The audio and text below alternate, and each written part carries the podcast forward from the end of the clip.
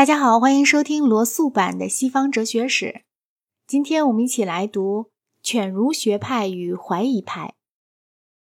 知识优异的人们与他们当时的社会关系，在不同的时代里是非常不同的。在某些幸运的时代里，他们大体上能与他们的环境调和。毫无疑问，他们要提出他们自己认为是必要的那些改革来，但是他们深信他们的提议是会被人欢迎的。而且，即使是世界始终不曾改革的话，他们也不会因此就不喜欢他们自己所处的世界。在另一些时代里，他们是革命的，认为需要号召激烈的变革，但希望这些变革在不久的将来就可以实现。又在另一些时代里，则他们对世界是绝望的，他们觉得尽管他们自己知道什么是必须的，但却绝没有可以实现的希望。这种心情很容易陷入一种更深沉的绝望。把地上的生活认为本质上都是坏的，而对好的事物则只能寄望于来生或者是某种神秘的转变上。在某些时代，所有这几种态度可以在同时为不同的人所采取。例如，让我们看一下早期的十九世纪，歌德是快活的，边沁是个改革者，雪莱是个革命者，而辽巴蒂则是个悲观主义者。但在大多数的时期里，伟大的作家们中间却有着一种流行的格调。在英国，他们在伊丽莎白时代和18世纪是快活的；在法国，他们约当1750年左右变成了革命的；在德国，自从1813年以后，他们是民族主义的。在教会统治时期，也就是说从公元5世纪至15世纪，人们在理论上所相信的与在实际上所感觉的之间是有着一种冲突的。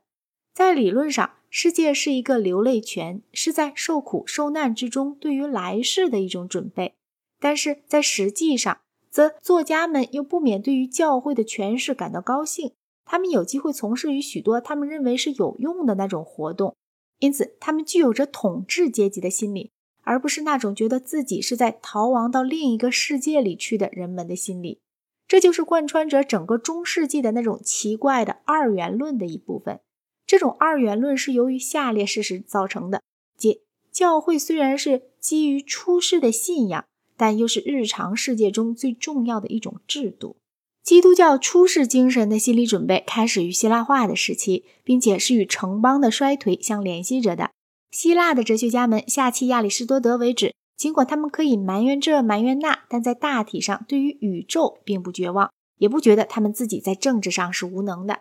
他们有时候可以是属于失败了的政党，但他们的失败也只是由于冲突中的机缘所致，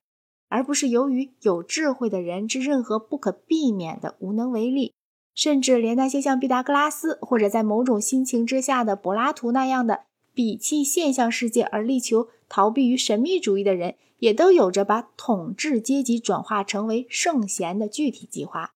但当政权转到马其顿人手里的时候，希腊的哲学家们就自然而然地脱离了政治，而更加专心致志于个人德行的问题或者解脱问题了。他们不再问人怎样才能创造一个好国家，而是在问，在一个罪恶的世界里，人怎样才能够有德；或者在一个受苦受难的世界里，人怎样才能够幸福。当然，这种变化仅仅是程度上的变化。这样的问题在以前也曾被人提出过，并且后期的斯多哥派有一个时期也是关怀政治的，但关怀的是罗马的政治，而非希腊的政治。然而，这个变化却仍然是一场真实的变化。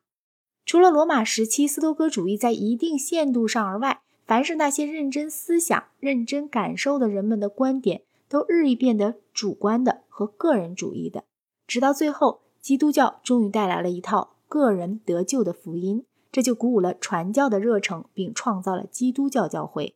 在这以前，始终没有过一种制度是可以让哲学家们全心全意的安身立命的，因而他们对权势的合法的爱好心就没有适当的出路。因为这种原因，所以希腊化时代的哲学家，作为人而论，就要比那些生活于城邦仍然能够鼓舞其忠诚时代的人们具有更大的局限性。他们仍然思想，因为他们不能不思想。但是他们几乎并不希望他们的思想在实际世界里会产生什么效果。